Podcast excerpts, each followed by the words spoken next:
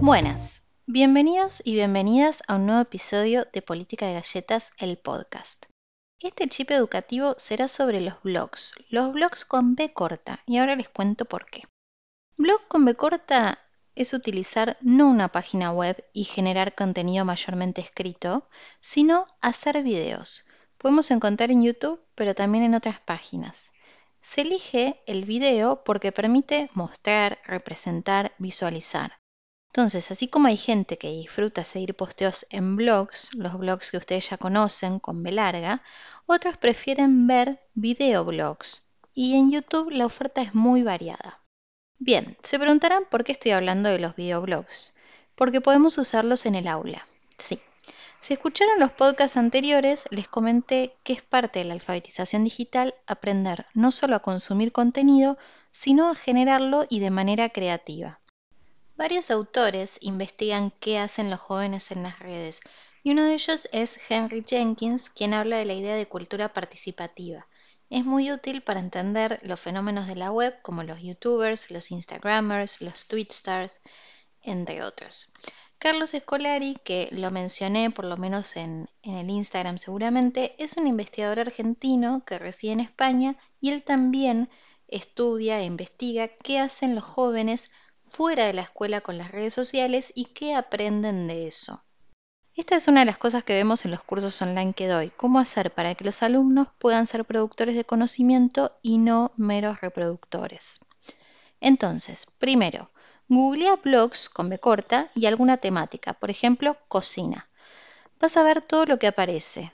Como siempre, va a haber muchas cosas que no te gusten, que no estén muy bien hechas, ¿Y qué es lo que hay que hacer? Seguir buscando, ¿sí?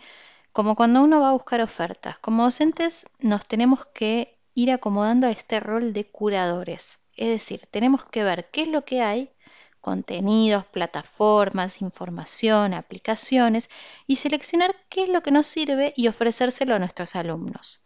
Lo hacemos constantemente. Cuando entramos a Netflix, por ejemplo, lo que primero nos aparece no lo ponemos, buscamos y además Netflix tiene un algoritmo que ya nos propone cosas que sabe que nos pueden gustar porque se asemejan a las que ya vimos. Pero aún así tenemos que leer la sinopsis, ver el trailer, buscar en la web recomendaciones antes de efectivamente mirar la serie. Estamos curando el contenido. Entonces volvamos a por qué usarlo en clase. ¿La expresión oral es menos importante que la expresión escrita? Yo creo que no, y que nuestros alumnos aprendan y practiquen hablar en voz alta y grabarlo incluso puede ayudar a que después lo hagan mejor cuando tienen que hacerlo en clase frente a los demás. No sé ustedes, pero yo tengo alumnos universitarios muy temerosos hasta de leer en voz alta por las burlas que recibieron en su escolaridad. Cambiemos eso, generemos más instancias de expresión oral, más oportunidades de expresarse oralmente y enseñémosles cómo tienen que hacerlo. Entonces, ¿para qué puede usarlo en clase? Para explicar un tema, demostrar un procedimiento, compartir eventos institucionales, hacer un newsletter en forma de video con las cosas que pasarán o las que ya pasaron en el mes, por ejemplo. Una variante del portfolio puede ser un videoblog. Anticipar el tema de una clase, ¿sí? Como si fuera el adelanto del capítulo siguiente, grabar la clase y subirla, ¿no? Hacer una edición.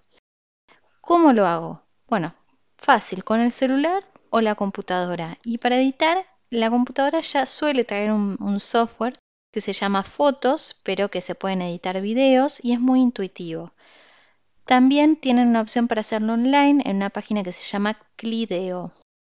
Otra cosita, no se olviden de pedir autorización a los directivos antes de hacerlo con sus alumnos, excepto que la circulación de los vídeos esté reducida a la clase o a la escuela. En este caso no debería haber muchos problemas, pero bueno, siempre es importante em, resguardar todo lo que tiene que ver con la privacidad de nuestros alumnos y no exponerlos públicamente en las redes eh, por cuestiones aunque sea educativas. Bueno, esto ha sido todo por hoy. Espero que les haya servido. Cuéntenme si ya conocían los blogs, si los usan, si siguen algunos. Como les mencioné, hay muchísimos en YouTube. Hay que simplemente bucear un poco y encontrar que a uno más le guste. Bueno, hasta la próxima. Adiós.